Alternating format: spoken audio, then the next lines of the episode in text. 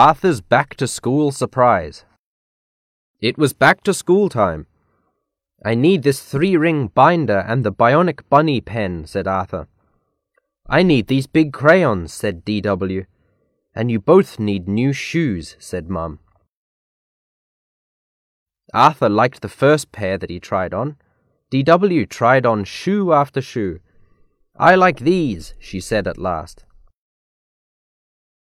Then D.W. got a yellow coat with a hood and lots of buttons. Arthur got a blue jacket with red socks written on it. I need a backpack, said Arthur. He picked a bionic bunny one. I need one too, said D.W. You don't need backpacks in nursery school, said Arthur. I need one to take Mary Moo Cow to school, she said. You can't take that silly talking cow to school, said Arthur. Mum sighed. Okay, DW, pick one, she said.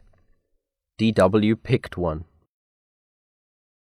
Hey, said Arthur. It's the same as mine. You can't do that. Why not? I like Bionic Bunny too, said DW. Arthur picked up a backpack with little ducks on it. This one is nice, he said. That's for babies, said DW. I want Bionic Bunny. Mum sighed. Oh, let her have it, she said. D.W. always gets her way. Arthur mumbled. When they were leaving, Mum saw a sign, Boys' Underpants Sale. You need some new underpants, she said, and held up a pair. Mum, please, groaned Arthur. Just then Francine stepped off the escalator. Hi, Arthur, she giggled. Doing your back to school shopping? Arthur was so embarrassed. The first day of school, Arthur put all of his school things into his backpack and set it on the chair by the back door.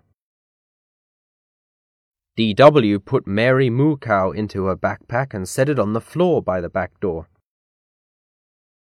We need to hurry, said Mum. Finish your breakfast while I get the car. Arthur, can I see your new classroom? asked D.W. No way, said Arthur. My friends will be there. Please, said D.W. N-O. Come on, we're late, he said. Honk honk went the car horn. Hurry up, called Mum. D.W. grabbed the backpack on the chair and ran out the door. Arthur grabbed the other backpack and ran out too. Arthur went to his new classroom. Most of his friends were already there. Hi, Arthur, they said. He unzipped his backpack, and out fell Mary Moo Cow. School is fun, said Mary Moo Cow. Can you spell fun? Everyone turned and looked at Arthur. They all laughed. Oh, look, said Muffy. Arthur brought his favorite toy for show and tell. Are you going to show us your new underpants too? asked Francine. Arthur covered his eyes. He turned red. He wished he could disappear. Just then, D.W. ran into the classroom. Arthur, give me my backpack. Here, I got yours by mistake, she giggled. And I got to see your new classroom, so there. I'll get you for this, said Arthur.